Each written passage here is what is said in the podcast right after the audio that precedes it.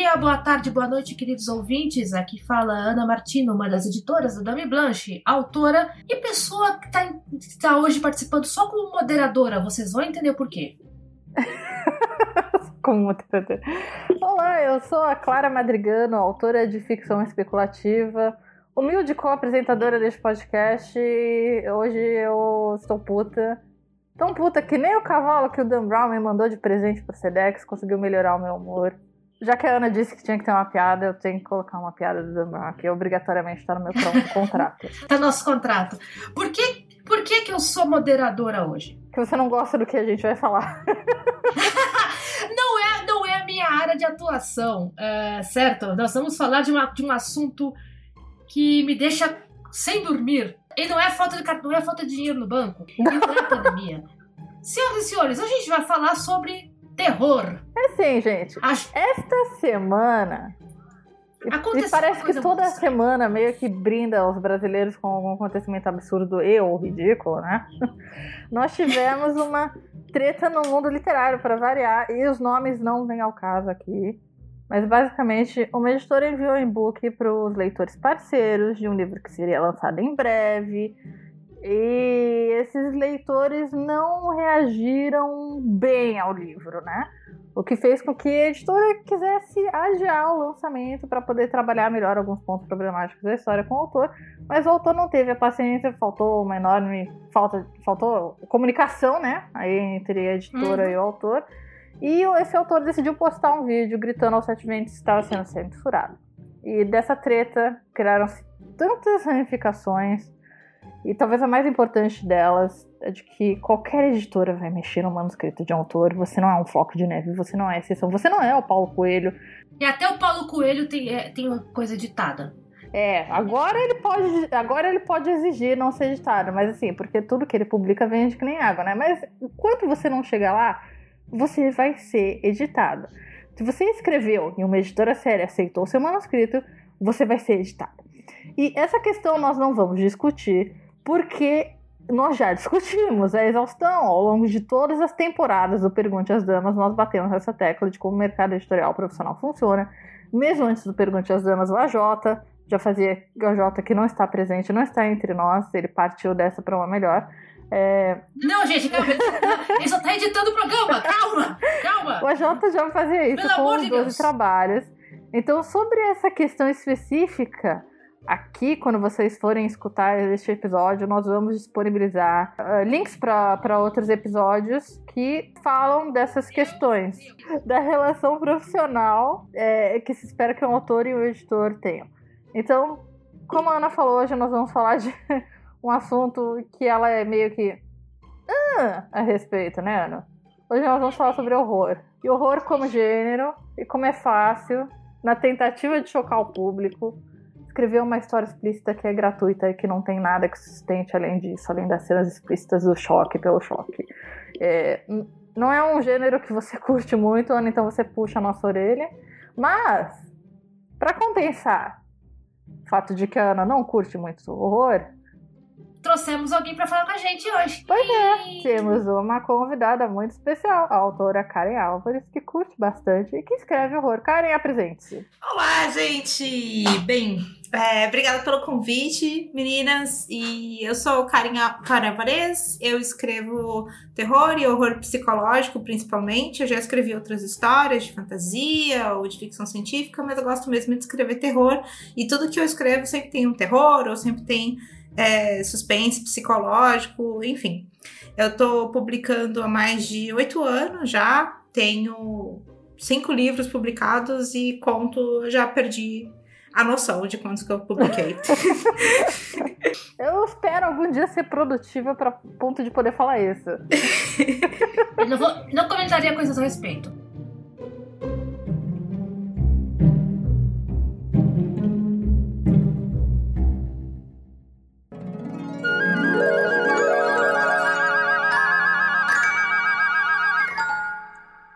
Pergunte às damas. Podcast. Mas antes de começar esse episódio do Pergunte às Damas, eu tenho alguns recados para passar para vocês, alguns recados rotineiros, que é o número 1, um, vai lá no iTunes Store ou nos agregadores de podcast e dê 5 estrelas para o Pergunte às Damas, para o 12 Trabalhos e para o Desafio X Máquina, pois isso facilita que o nosso conteúdo possa ser encontrado por demais escritores nas outras plataformas. Número 2, se você tem alguma dúvida sobre o mercado editorial e quer que ela seja respondida aqui, você pode enviar ela para o e-mail os12trabalhos@gmail.com. A gente também garante a confidencialidade dos autores das perguntas, ao menos que vocês peçam para serem citados no programa. E não se esqueçam, qualquer dúvida, pergunte às damas.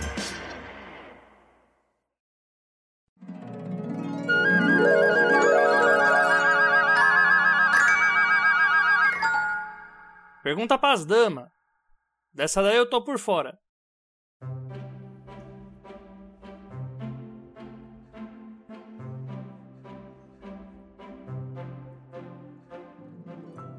Gente, a primeira pergunta que faço para Karen e para Clara a respeito do tema horror é o seguinte. Não, não fui eu que matei o AJ. Eita, quem matou a Jota? Quem matou a Jota? Peraí, não, é, não era isso que você ia perguntar, era? Não, não era isso. E você tá se acusando. É o seguinte: tem como você escapar do clichê dentro do horror? Tem como você subverter. Tem como você criar coisas novas em cima do clichê. Com pessoas novas, com personagens novos.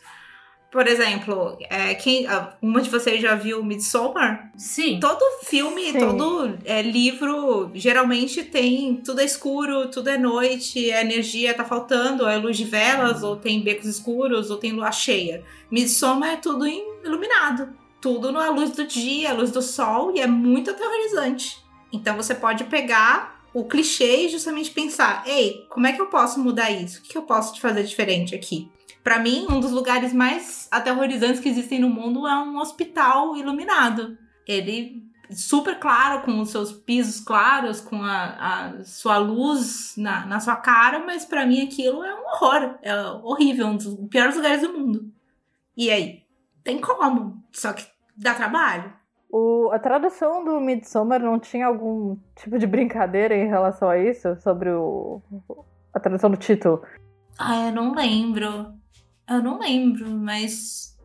Você lembra, Ana? O mal não, o mal não espera a noite, Midsommar. Nossa! Nossa! o mal não espera a noite, gente. Deus do céu. Eu sei, eu sei que é muito legal traduzir títulos, porque tem gente que não, não conhece outros idiomas além do português, não tem obrigação de conhecer mas o mal não espera a noite, pelo amor de Deus, gente. Isso aí que a, Karen, que a Karen disse, eu acredito que serve para todos os gêneros, né, pessoas? Assim, todo gênero tem os seus clichês que as pessoas já estão mais do que acostumadas a, a ler ou ver, se for um filme. E quando você está escrevendo uma história dentro desse gênero, você pode sempre pegá-los e transformar em uma coisa diferente, um, fazer uma coisa inovadora. Você não precisa é, reinventar a roda, mas você pode fazer de um, contar uma história de um jeito que ela ainda não foi contada, mesmo que seja a mesma história de sempre. Muitas vezes só você trocar os personagens já ajuda, né? Porque são sempre as mesmas histórias, com os mesmos tipos de personagens, com a mesma garota branca, loira virgem, correndo do monstro e sobrando no viral, né? Então, você troca os personagens, coloca uma pessoa diferente. Coloca uma pessoa negra, coloca um homem, coloca um, uma pessoa com deficiência, coloca, muda a situação. Você pode até usar o, o clichê, mas muda a pessoa. Às vezes, é, até eu vejo isso muito falando nos clichês de romance, é que a, a, todo mundo, às vezes, quer um clichê para si. Não teve o clichê para si mesmo. Então, a gente pode só trocar as pessoas também. Uhum. Jordan Peele uh, apreciou esse comentário dela. É, ele falou, é o que? Get, get out! Sim. Né? O, o, o, o Corra, que, né? Põe a coisa feita. Corra! E o Nós, que é família, um terror de família. E vai ter também agora o Antebellum com a. Janelle Monáe, que embora não seja, não, não, não, me parece terror por terror, me parece interessante. Mas vai ter também o remake do Candyman, né? Hum. Que é interessantíssimo por inúmeras razões. Uma delas é o fato de que é inspirado num conto do Clive Barker, uma pessoa muito citada pelos autores brasileiros. Ah, sim. Muito mesmo. Ah, sim. E, e, às vezes eu fico pensando, será que eles leram Clive Barker ou eles só leram Hellraiser? que nem se chama Hellraiser, né? Mas tudo bem. Então, gente, é, vamos lá. O que que, o que, que é horror? É, Ana, Karen, o que, que é horror para vocês? Quer começar, Ana? Pra você que é mais, é, é, é mais perigoso. Não, a minha, a, minha, a minha ideia de horror é aquele, aquele, essa aquela situação nervosa da qual você não consegue escapar. Uma vez me definiram a diferença de terror para horror. É o horror é o monstro se aproximando e terror é você não perceber que você não consegue sair, que você tá com os pés presos no chão. Não sei se é essa a definição, mas para mim funcionou como uma coisa. Eu morro de medo de um monte de coisa.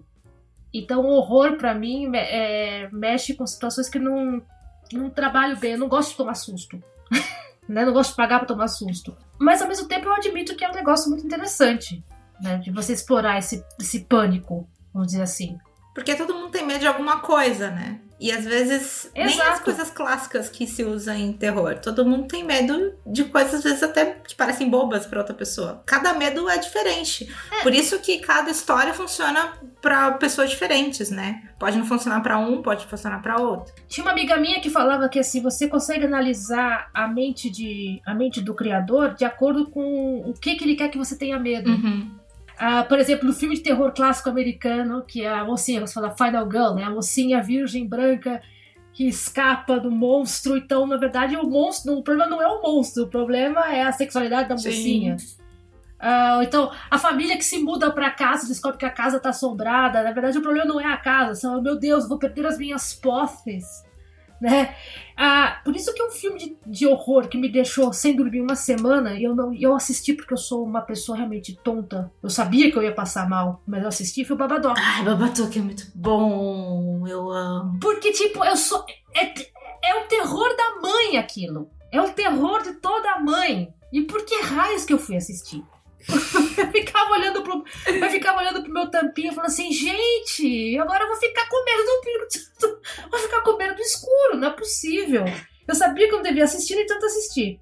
Então, é, é, esse é o tipo, tipo de história que me pega também. Tipo, mexeu com criança, mexeu com cachorro, ferrou. Por exemplo, eu não tenho. Eu não, eu não acho Exorcista um filme de terror. Louco. Eu não tenho né? medo nenhum de Exorcista. Não, não porque assim, como eu, como eu, eu conheci, eu trabalho, tenho padres na família, eu, toda, toda, toda aquela procissão, eu falei assim, gente, eu consigo imaginar o Padre Walter fazendo isso, cara. Mas é por isso que esse tipo de terror não pega tão forte aqui no Brasil, porque a gente é muito religioso, né? É um país religioso.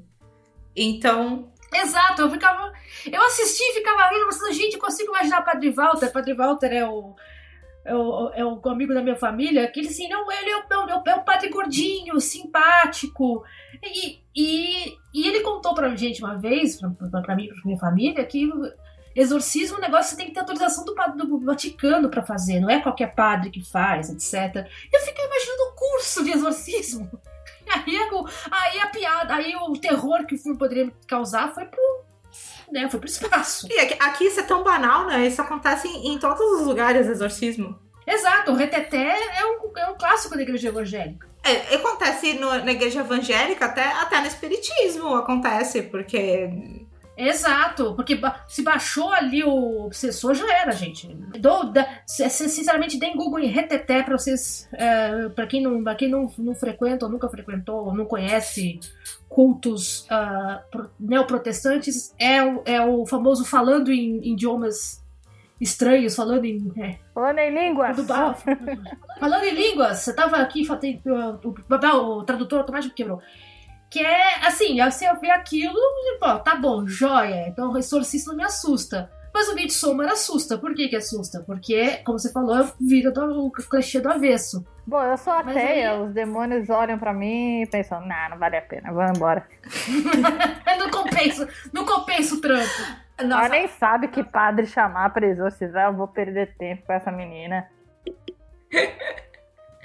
Nossa, outro dia eu vi um filme de terror brasileiro que me indicaram no Twitter. É Animal. Eu preciso pegar o nome depois. Animal. Era animal alguma coisa. Era com Murilo Benício. E ele, ele mexia com um dos medos que a gente tem aqui no Brasil, que é ser assaltado. É um restaurante que é assaltado. Mas depois disso, você vê que tem outros medos ali que acontecem. Porque você tem um. O dono do restaurante é um chefe abusivo com seus funcionários. Aí você começa a ver outros medos que a gente tem aqui. E, e, dá muito medo o filme. Ele lida muito com a nossa realidade. Você olha aquilo e você fala: caramba, isso realmente é as coisas que apavoram a gente no nosso dia a dia. É de falar a verdade pro nosso chefe, é de ter uma resposta atravessada. Tem isso muito mais, né? Que se eu for contar, eu vou contar o filme inteiro, mas. é muito bom. bom então, então, é coisa que funciona. Então você vê que. E dá para você fazer coisas diferentes. Principalmente se você pensar em coisas diferentes aqui, né? Começar a pensar no terror aqui. E sair um pouquinho do Drácula, ou do Clive Baker, do Hellraiser, enfim. puxei, puxei aqui o nome, é O Animal Cordial. Isso, esse é, mesmo, esse mesmo, o Animal Cordial. Dire, dire, Dirigido por uma Sim. mulher, Gabriela Amaral Eu coloquei Almeida. o nome dela na Google Play, porque uma, uma amiga minha me indicou pra, pra ver. Aí apareceu esse filme, aí eu baixei eu adorei. E ela falou: ah, pode ver qualquer filme dela que é maravilhoso. E eu já tô à procura de outros.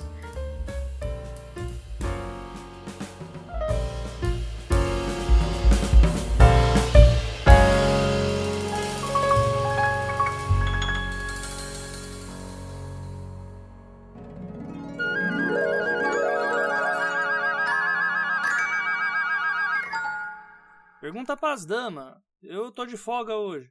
Tô respondendo nada.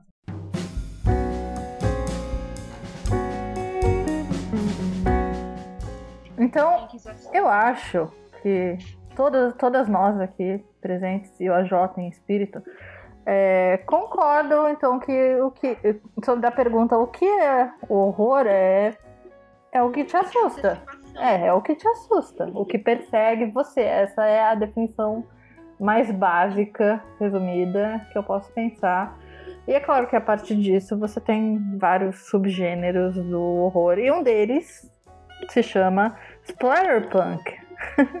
e ele foi inventado, assim, entre aspas, pelo autor americano David Skoll é, na década de 80, que foi quando esse subgênero teve o heyday dele, o ápice. Mas ele era um subgênero muito pequeno, e é até hoje. Muitas pessoas dizem, pelo menos no que diz respeito à literatura, o Splatterpunk já, já morreu, nunca se elevou em forma. E ele também é um gênero meio que criticado porque é difícil você, criticar, você criar o sentimento de horror com ele. Assim, as pessoas confundem aversão com horror. E há uma diferença muito importante aí, que o nosso corpo reaja de um modo forte a cenas explícitas, não significa que nós estamos com medo que isso vai nos causar horror, vai nos perseguir, porque na maior parte do tempo só quer dizer que a gente está meio que enojado diante de uma cena X, de uma descrição tal. E causar medo e causar repulsa são coisas diferentes. E nessa treta, né, nessa tretinha com, com a qual nós fomos abençoadas essa semana, eu vi nos comentários muita gente falando que ah, os leitores de hoje são muito sensíveis, porque eles não conseguiriam ler Clive Barker, nosso Clive Barker aparece de novo, que acho que é o único autor que mexe com splatterpunk que o brasileiro conhece, até onde eu sei. Você falou de repulsa e eu acabei de, de acender uma lâmpada na minha cabeça. É, G.J. Ballard, não, não sei se considero ele um autor de horror ou de terror, Uh, não, não, sei se caixa, mas o livro que mais me deu repulsa na vida foi um livro dele chamado Crash, que é basicamente um casal que tem que tem tesão em acidentes automobilísticos. Oh meu Deus, eu não li esse livro, mas eu vi esse filme. Olha, o filme eu não assisti, mas o livro é um negócio assim que você não fica pensando, cara, de onde é que você tirou essas porcarias? Mas, ao mesmo tempo, não é um filme, não é um livro de terror. Uh, então, ele, ele, ele, é repulsivo, mas ele é, é descritivo também. Uh, então, nem sempre aquilo que causa repulsa é necessariamente dentro do horror, né? Mas ao mesmo tempo, aqui puxando o. puxando pro fio da, da, da, da nossa, da nossa treta em questão, a, a gente ficou meio na dúvida quando o cara foi se foi explicar, foi se defender, etc, que você não sabia se o texto tinha causado problemas porque ele era teoricamente explícito ou muito violento ou, o que, né? Você fala numa dúvida assim, tipo, ok, as pessoas estão reclamando porque ah, a gente é muito sensível hoje em dia ou porque realmente tinha alguma coisa ali que falava assim, ok. O problema é que algumas pessoas interpretam que quando alguém não gosta do seu texto é porque você é sensível, barra você não entendeu, barra você não é elevado o suficiente para gostar do meu texto inspirado em Clive Barker. Sim, isso é muito comum é, em autores de terror. E assim, eu não vou falar especificamente desse livro, eu só vou falar aqui, deixar claro para as pessoas escutando o podcast que eu li o livro, porque eu não queria falar merda. Mas eu não vou, eu não vou citar nada específico a respeito do livro, não vou falar o nome do autor, porque é, esse é um problema, não é um problema é, individual da, daquele, daquele autor. É uma coisa que eu vejo é um muito amplo, né? no terror brasileiro. Muita gente que escreve, muito homem, né?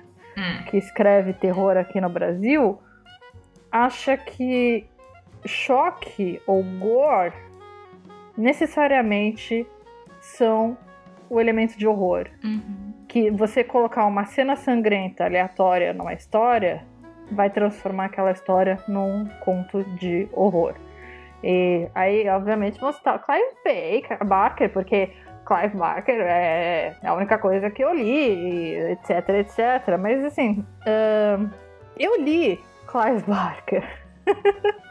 e assim, eu li até os livros dele que não são de terror, e muita gente ficaria chocada, muitos homens ficariam chocados ao descobrir que o Clive Barker já escreveu fantasia, e eu vou falar isso bem baixinho, pro pinto de nenhum homem se cair já escreveu Jovem Adulto.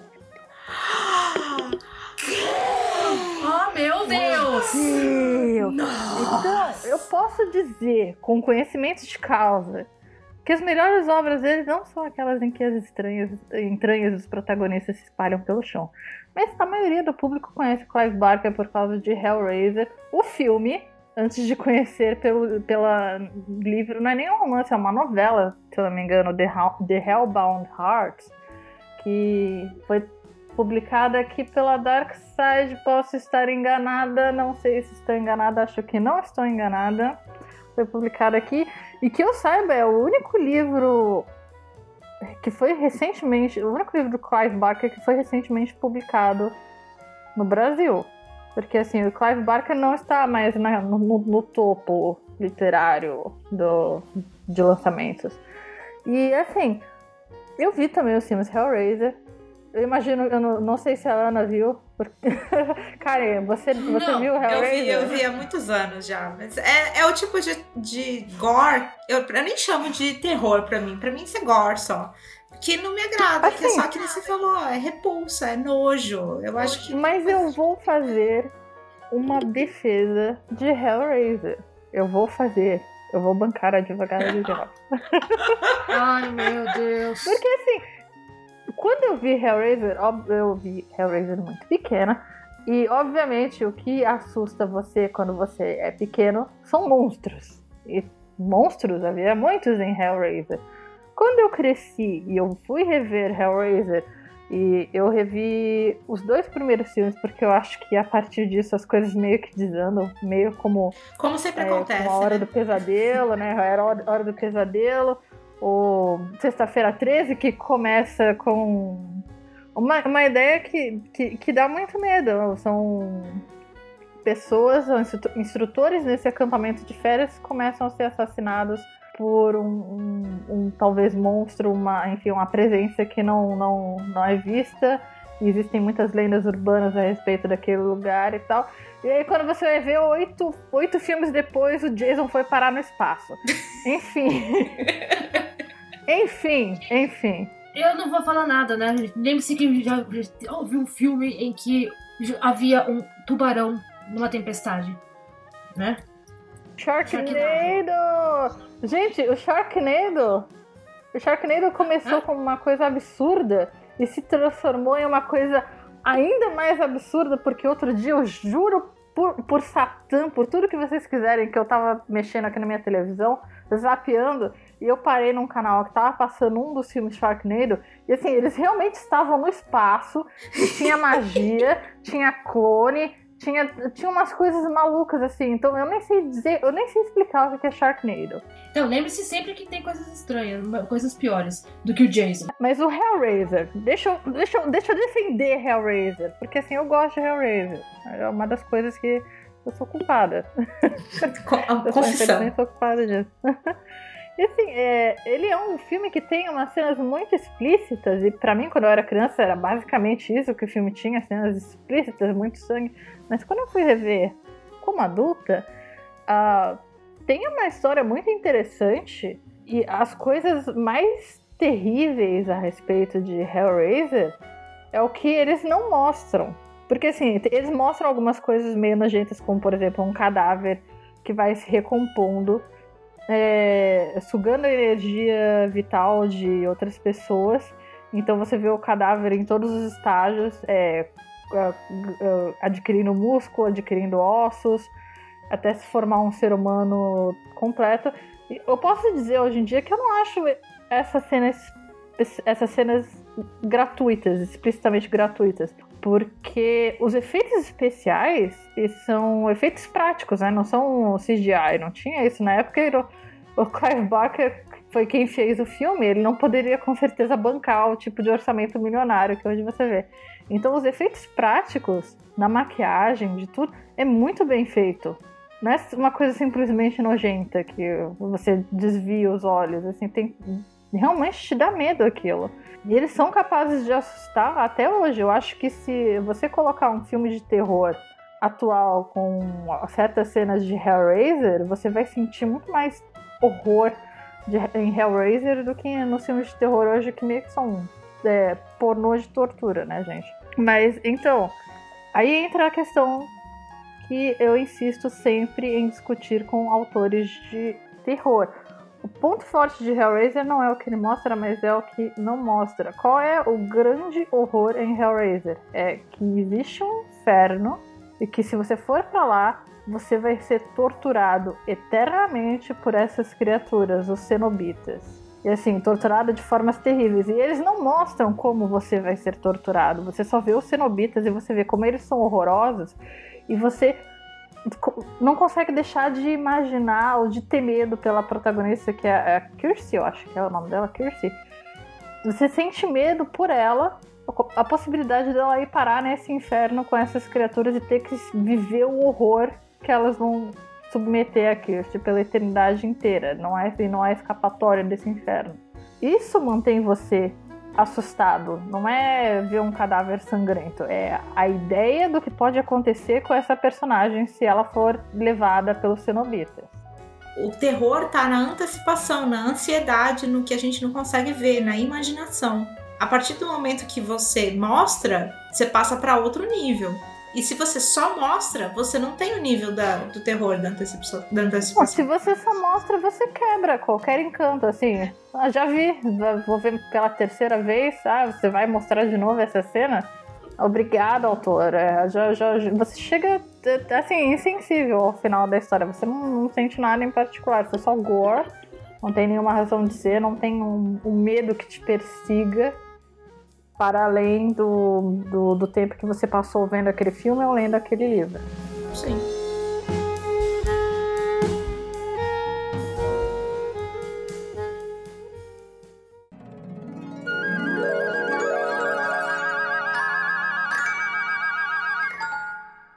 Pergunta para as damas. Eu agora tô pegando roupa no varal. Beijo.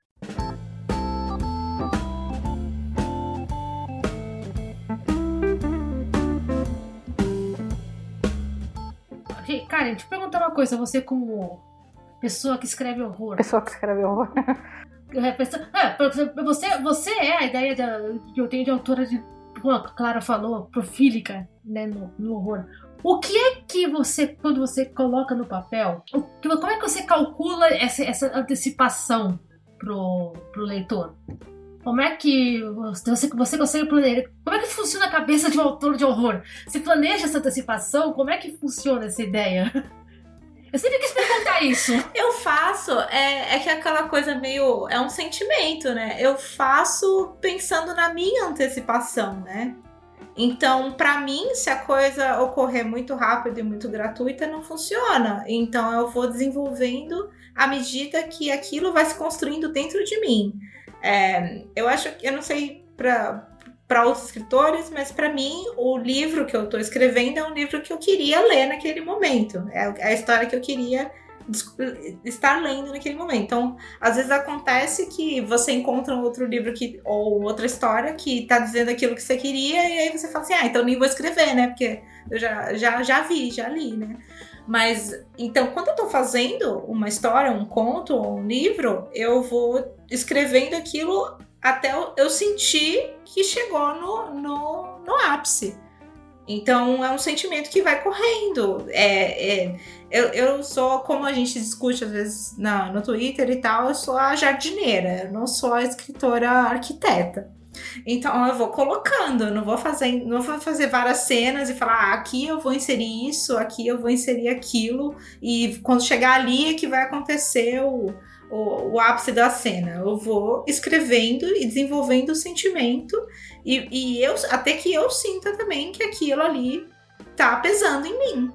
É claro que depois vai passar por outras etapas, outras pessoas que vão ver se aquilo é, tá funcionando e tal, mas para mim é assim. Então, eu, e, e, eu não acho, eu não consigo escrever uma, uma cena agora em que tá voando sangue na minha cara e uma pessoa tá fazendo um colar de tripas e achar que isso me, me impressiona de alguma maneira. Não impressiona nada. O que que te impressiona? Só de curiosidade. É, bem, primeiro um medo estranho que eu tenho, que as pessoas acham engraçado, é ET. Pra mim, por isso o filme de ficção científica às vezes me assusta muito. Eu confesso que eu também tenho. Eu, eu, fico um pouquinho é, cagadinha por causa de ETs. É. Gera... A geração que ficou com medo do, do, do, da autópsia do ET do Fantástico. Sim! A gente, a gente tinha.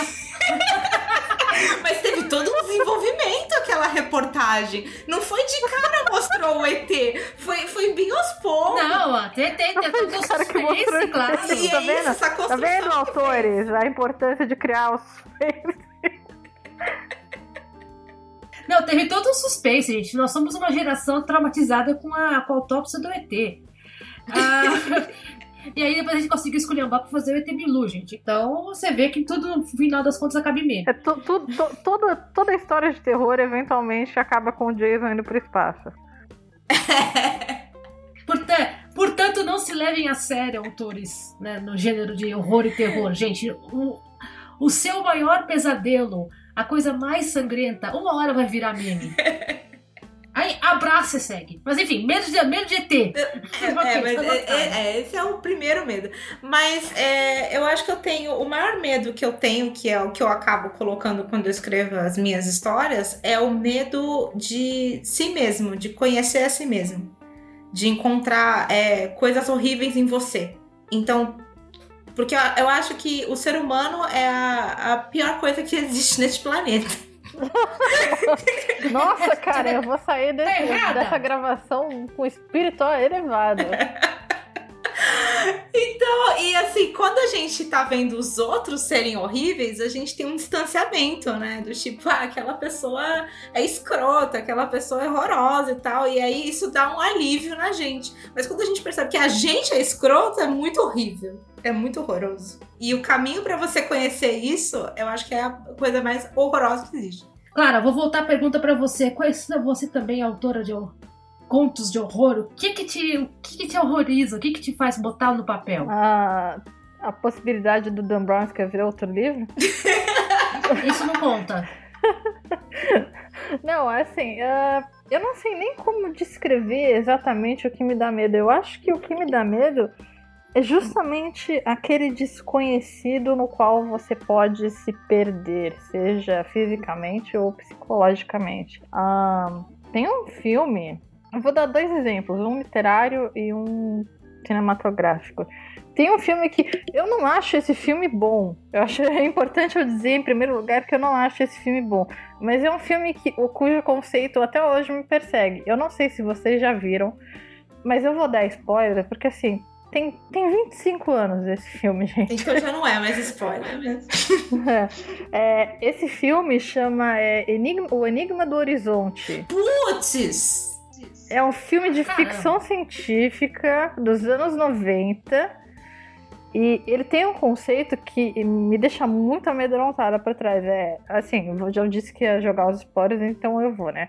É, uma nave, ela é construída para dobrar o espaço-tempo e assim ser capaz de realizar viagens que levariam milênios num piscar de olhos. E essa nave desapareceu há algum tempo e reapareceu do nada em uma posição aleatória.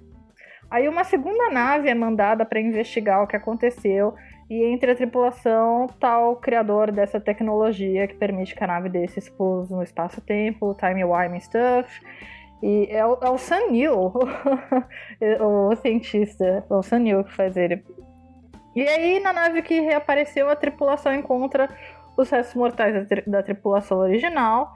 E a exceção de um corpo que é meio que você vê como aquele jump scare, né?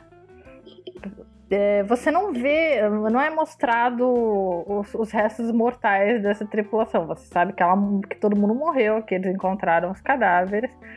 E eles e o filme é sobre eles tentando entender o que, que aconteceu com aquela nave, para onde aquela nave foi, que não foi para o ponto em que deveria ter aparecido. E a, a eles, o que eles acabam descobrindo eventualmente é que quando a nave deu esse pulo de um ponto do universo para o outro, ela foi parar num lugar que, embora o nome nunca seja dito, é entendido por todo mundo que vê o filme como sendo o inferno. A nave foi parar em uma outra dimensão, no inferno, e a tripulação original foi consumida por esse mal e se automutilou. E os protagonistas do filme descobrem isso quando eles encontram um vídeo diário de bordo da nave que tem uma última gravação da tripulação toda em uma orgia canibalística sangrenta que, que você não vê claramente porque a imagem é toda torta, é de, de propósito. Eles não acho, não sei se eles estavam tentando fazer o que o filme fosse pudesse ter um público, pudesse ser vendido para um público alvo maior, um pouco mais vasto do que só adultos, assim, você não vê é, essas cenas sangrentas em, em, toda a sua glória. Você escuta o que eles falam, os gritos, e você entende que eles estavam se automutilando, se, se assassinando ali, e você não vê mais nada. E o resto do filme é uma merda. Mas assim, de pensar no que aconteceu com essa nave, onde essa nave esteve, onde essas pessoas estiveram, o que aconteceu com elas, você já fica com um arrepio no corpo. É, essa revelação, essa sensação do horror do que essa nave presenciou, do que aconteceu com eles e do que pode acontecer com a tripulação que tá ali. Se esse filme tivesse um roteiro melhor, poderia ter sido um novo Alien, sabe? Porque Alien tem mais ou menos o mesmo conceito. Você nunca vê o gore, você não vê as pessoas morrendo em detalhes. E ainda assim te deixa assustado pra caramba, Alien. É um, é, eu vi esse filme, é um filme claro, há muitos anos. Eu vi. Ele é. Que bom que eu não estraguei a vida de ninguém, então. Não. não, não deu spoiler. E aí, qual é o exemplo literário? Você pegou filmes que tem exemplo literário ah, os... ah, não, mas peraí, deixa eu só falar de uma coisa antes. Deixa eu falar de uma coisa antes. Porque uh, eu, eu, eu, tenho que falar dessa diferença do, do, do das, das, cenas explícitas, né? De cenas que. De, por exemplo, o uso de uma cena explícita. O Enigma do Horizonte usa uma cena explícita por dois segundos. Você não vê muita coisa, você só pega o geral do que tá acontecendo. E ela surte mais efeito em você do que, por exemplo um, Jogos Mortais.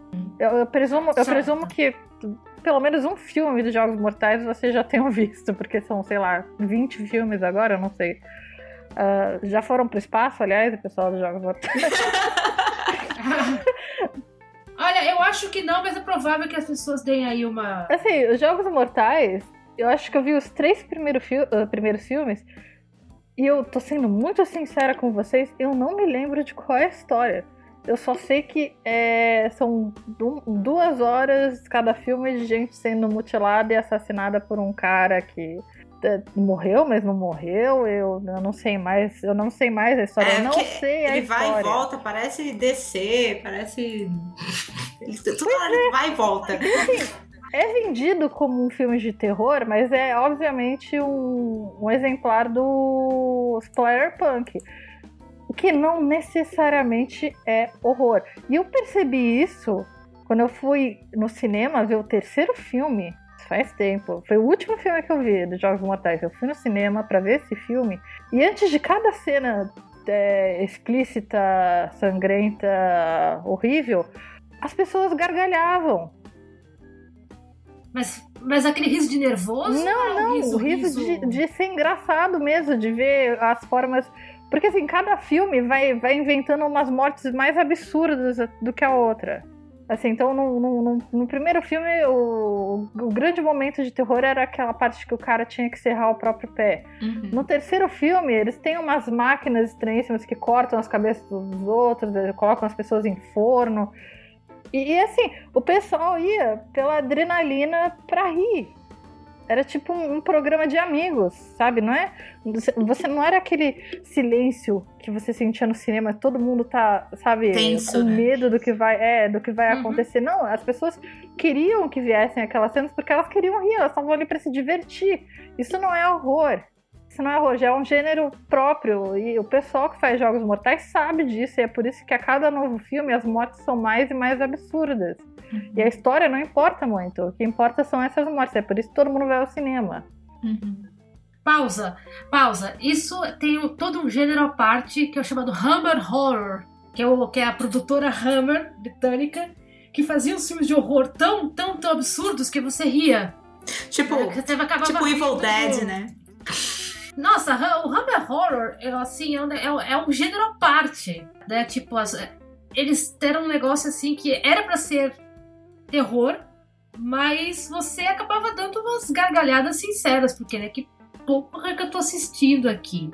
Pois é, mas é mais ou menos isso, assim, é, quando você faz umas coisas...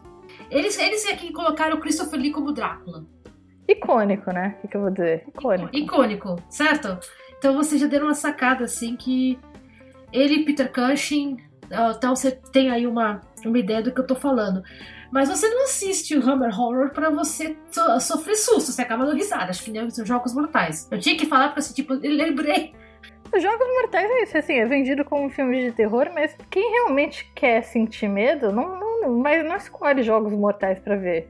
Por exemplo, um filme que me deu muito medo não, não, não que me fez fazer xixi na poltrona, mas um filme que trouxe para mim essa sensação quase boa de que, nossa, o cinema moderno pode fazer filmes de terror sem, sem ter nada apelativo ainda assim te deixar com medo.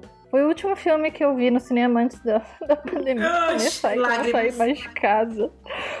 Foi, foi O Homem Invisível. Que assim, não tem uma única cena explícita, assim, de você dizer, meu Deus, que, que porra é essa que eles fizeram? Não tem, não tem uma cena explícita. O terror é quase todo psicológico. Você nem vê o vilão. tá no próprio nome do, do filme. E assim, eu, eu achei fantástico. Eu achei um filme fantástico. Que realmente era. Você. você o cinema tava cheio. Eu não sei se todo mundo é, percebeu que seriam tipo as últimas sessões de cinema por um bom tempo, mas o cinema estava cheio e você podia ouvir, sabe, se um alfinete, se alguém largasse um alfinete no chão, você poderia ouvir de tão que, concentrado que o público estava no que ia acontecer em seguida. E não tem nem, nenhuma cena assim sangrenta, explícita com, com entranhas sendo arrancadas de alguém. Mas assim, Ana, você então perguntou qual era o meu exemplo literário. Talvez surpreenda algumas pessoas. Um autor que sempre me deixou aterrorizada e que ele não é um autor que as pessoas normalmente associam com terror. É um autor que quando a gente menciona faz com que as pessoas pensem mais em ficção científica. É o Ray Bradbury. O Ray Bradbury tem vários contos de terror e em especial ele tem é, uma coletânea chamada O País de Outubro, que não tem sangue, não tem entranhas, não tem gente sendo estuprada, mas que até hoje, pensando nas histórias daquele livro, eu fico, meu Deus, isso é horror, isso é você ser habilidoso bastante para usar palavras e descrever coisas que não são explícitas, que vão deixar o leitor com medo, vão deixar o leitor pensando naquilo por muito tempo. E uma das histórias mais famosas dessa coletânea é The Small Assassin, que eu acho que já foi adaptado algumas vezes para programas do tipo Twilight Zone, não, não sei se especificamente Twilight Zone, mas programas desse tipo, aquele tipo de programa que cada semana é um, uma história diferente. E é, e é a história de uma mulher que dá à luz e ela acaba convencida de que o bebê recém-nascido dela quer que ela morra. Um bebê recém-nascido ativamente tentando matar a mãe. Essa, esse é o medo dela. E esse medo vai contaminando as pessoas à volta dela, o marido dela, o médico que fez o parto da criança. Eu não vou dar spoiler, revelar o que realmente acontece nesse conto, porque ao contrário do Enigma do Horizonte, que é um filme que você não perde nada na sua vida se, você não assistir, esse conto e o livro inteiro do Ray Bradbury merecem ser lidos. É, ele foi publicado há muito tempo no Brasil, talvez seja possível encontrar em sebos, e para quem lê inglês, obviamente, recomendo a compra do livro na língua original. E talvez eu seja uma das poucas pessoas que preferem a fantasia e o terror do Ray Bradbury do que a ficção científica dele.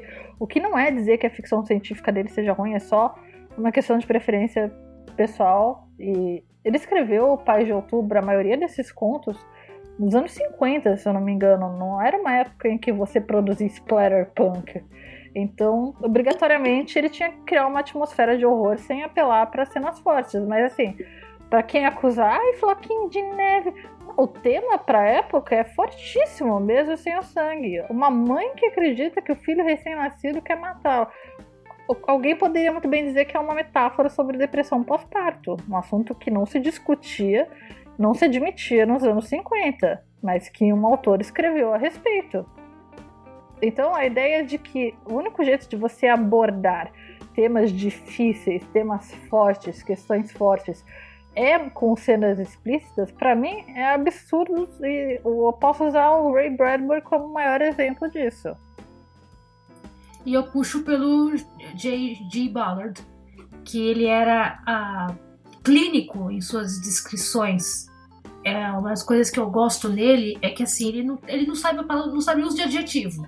Né? Ele, é, é, ele é maravilhoso porque ele não sabe o uso do adjetivo, ele descreve clinicamente das cenas. Sejam elas de acidentes, sejam elas de sexo, sejam elas uh, cenas emocionantes, né? Uh, o Império do Sol, que é uma, um livro baseado nas experiências dele de infância do campo de, de prisioneiros na China, uh, é maravilhoso e não tem um pingo de emoção. É, é, ele descreve lentamente. Acho que a única pouco de emoção que ele tem, ele coloca na autobiografia dele, Miracles of Life. Não sei se tem em português. Recomendo muitíssimo porque é uma história muito boa. A história dele como se descobrindo como autor, uh, tendo que criar dois filhos pequenos, porque a esposa dele faleceu do nada, ele não tinha né, como de onde tirar ajuda. Mas o Ballard me dá medo porque, ao contrário aí do, do Bradbury, é, não é o clima, é o modo como você descreve.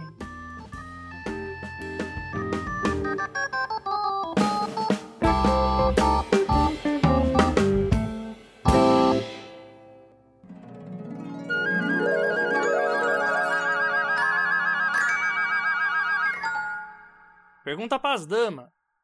Dessa daí eu tô por fora.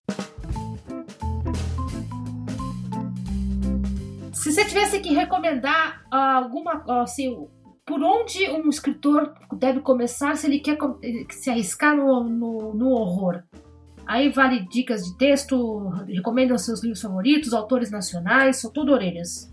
Por onde ele começa? Eu acho que tem que começar pensando nos personagens, porque o que eu vejo muito em livros de horror que eu leio é, nacionais e até estrangeiros são esses livros que não estão se preocupando com os personagens, que não. É, você não. Nem gosta, você começa a ler e você nem gosta dos personagens, você não tá nem aí. Então no final você tá torcendo para que a cabeça seja decepada mesmo. Porque é, o horror não é só. É, para você sentir medo por aquele personagem e na verdade para você sentir qualquer coisa por qualquer personagem, você tem que gostar dele, tem que se identificar com ele de alguma maneira, ou mesmo que você não goste que ele seja o vilão, você tem que ter, rolar alguma identificação ali. E se você não desenvolver o personagem, se você não não prestar atenção nisso, o leitor também não vai nem ligar para aquela pessoa. E, e, aí você não vai conseguir desenvolver o medo, você não vai temer por aquela pessoa. Que nem a Clara tava falando do, do filme que ela, que ela tava falando do Língua do Horizonte aí. É, ela tava com medo pela personagem, porque em algum momento ela, essa personagem foi mostrada e ela sentiu alguma empatia por essa pessoa. Quando a gente tava falando de Babadook, é, desde o começo a gente sente por aquela mãe que tá ali naquela situação que ela é, tá parada, ela não sabe que ela não, não tá feliz, ela claramente tá, tá irritada, tá chateada com aquela vida que ela leva, então você vai desenvolvendo aquilo, então quando ela sente medo, você sente medo junto. Eu acho que para além de você ler grandes autores, é, é, Lovecraft, ou Baker, ou Stephen King, você tem que observar as pessoas e como elas reagem ao mundo. Observar a si mesmo e observar os outros. E parece que às vezes as pessoas não fazem isso. Clara, sua recomendação para quem está se iniciando no horror? Ah, leitura. Por favor, leiam muito. A Karen, a Karen já deu a, a deixa aí de se preocupar com os personagens, que é muito importante. Mas assim, leiam bastante, especialmente para vocês aprenderem a não usar cenas de choque gratuito como muleta quando vocês não sabem como assustar o seu leitor, sabe? Estupro é trauma. Você ter sido abusado quando criança é trauma. Isso não é horror. Você pode ter uma história de horror com esses elementos, mas o estupro por si só, ele é só um choque. Ele não é horror. Isso é trauma, isso é real, acontece com as pessoas todos os dias. Sobreviver a um trauma não é algo que te deixa mais forte não é uma coisa a ser banalizada para que algumas pessoas façam cara de nojo, não é para ser minimizado, não é para ser transformado em clichê. Se você vai escrever uma história sobre isso e ninguém está dizendo que você não pode escrever uma história com esses elementos, aprenda a escrever, a não usar cenas explícitas a troco de um choque banal e passageiro. Então, como você aprende isso? Lendo bastante. Fujam dos autores que vocês estão acostumados a ler, fujam do Clive Barker, fujam do Stephen King. Não estou dizendo que são autores ruins, estou dizendo simplesmente que é importante procurar outras referências. Leiam é, Shirley Jackson, que é especialista em criar atmosfera de horror sem mostrar absolutamente nada que seja explícito, sabe? Leiam é, Paul Tremblay, é um autor americano contemporâneo. É, e tem um livro dele foi traduzido para cá, A Head Full of Ghosts. Meu Deus, eu tenho que lembrar agora de qual é o nome desse livro em português. E eu vou, peraí. Porque. Vou puxar aqui. Paul Tremblay. Na escuridão da mente. Foi traduzido assim. É, e esse é um livro muito bom, é um livro sobre possessão demoníaca e é um grande será que é, será que não é? Então, o, o, o, te, o, horror da história está justamente em você não ter respostas fáceis. E não tem, não tem coisas explícitas, não tem entranha saindo de ninguém, sabe? É realmente você criar um, um horror através da atmosfera, através das coisas que não são ditas, as coisas que vocês não podem confirmar. Um, este ano, eu tenho vários autores para indicar que, infelizmente, eles ainda não foram traduzidos aqui em português. Eu sempre fico meio assim de fazer essas sugestões, porque eu sei que não é todo mundo que lê inglês e não é uma obrigação ler inglês. Mas, assim, para quem lê e quiser procurar, tem o Stephen Grant Jones, tem a Zoe Stage, tem a Elizabeth Thomas, que lançou um livro esse ano, Catherine House, que eu achei muito bom. Tem o Grady Hendrix, que acho que tem alguns livros traduzidos aqui para o Brasil. Tem, enfim, Angela Slater. tem, tem, muita gente boa lá fora produzindo um horror que não usa é, cenas explícitas como muleta. E tem um horror também que este ano, um, horror gótico este ano que fez bastante sucesso e que está vindo para cá pela Dark Side, que é o Mexican Gothic, da Silvia Moreno Garcia. Que não, não, infelizmente não vai se chamar mexicano gótico, vai se chamar. O gótico mexicano. O gótico mexicano. Vai se chamar mesmo Mexican Gothic, eu não sei porquê. e, mas assim, eu recomendo também a leitura, porque novamente é um filme. É um filme é um livro que trata com temas bem, é, trata de temas bem fortes, trata de abuso, de é, eugenia e tudo isso acontece sem que você tenha que banalizar nada.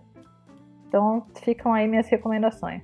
É, para indicar uma recomendação brasileira, é, eu li há pouco tempo Enterre Seus Mortos, da Ana Paula Maia. Seja ah, Ana Paula Maia, sim. Sim. Também é, também é uma. A Ana Paula Maia é uma pessoa que ela pega pesado, mas assim, não é, não é o que vocês estão pensando, não, essas é... coisas gratuitas. Não, na verdade, é, ela é, é, bem pesado o livro dela, você fica com uma angústia o tempo inteiro, com um sentimento ruim ao ler, mas é, não é não é de. Apesar de ter algumas coisas, né? É, é que não, ela não explicita, né? Então você tem os animais mortos, você tem as pessoas mortas, mas ela não fica se atendo a isso. O horror tá em outro lugar.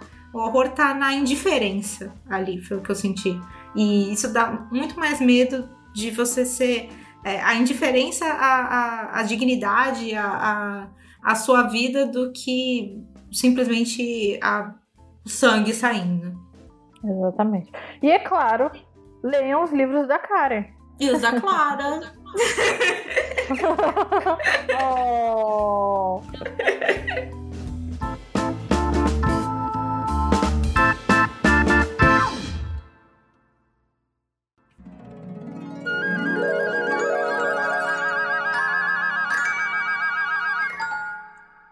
Pergunte às damas. Podcast.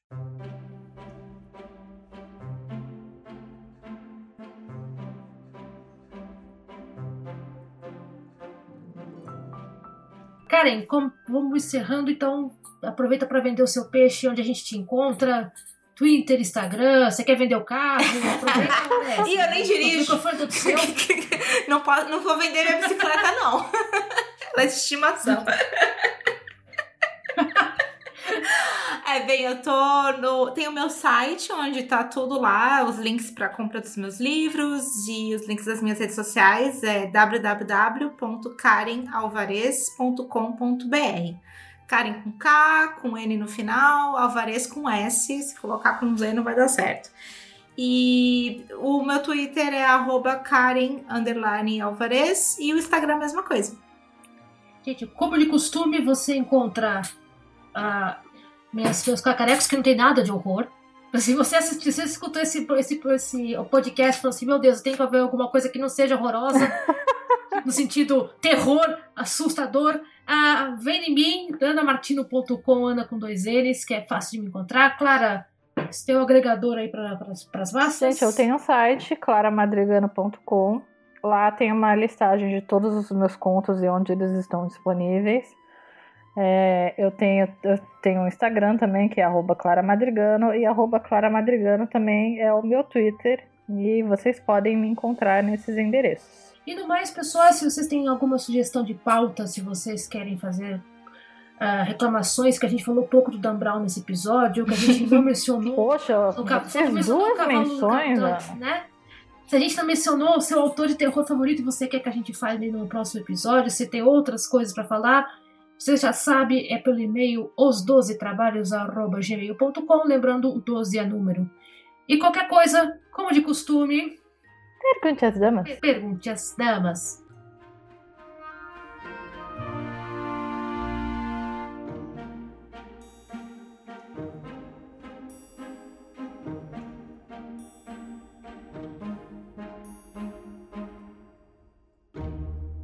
Aí, gostaram do episódio? Se você quiser, é possível ajudar o Pergunte às Damas a continuar no ar. Tudo isso a partir do padrim.com.br barra 12 trabalhos. E a partir da categoria bronze, você contará com episódios exclusivos do Pergunte às Damas. Sempre lembrando que é você quem faz a pauta deste podcast, enviando suas perguntas para os12trabalhos.gmail.com. O 12 é número. Obrigado por ter ouvido até aqui e até a próxima.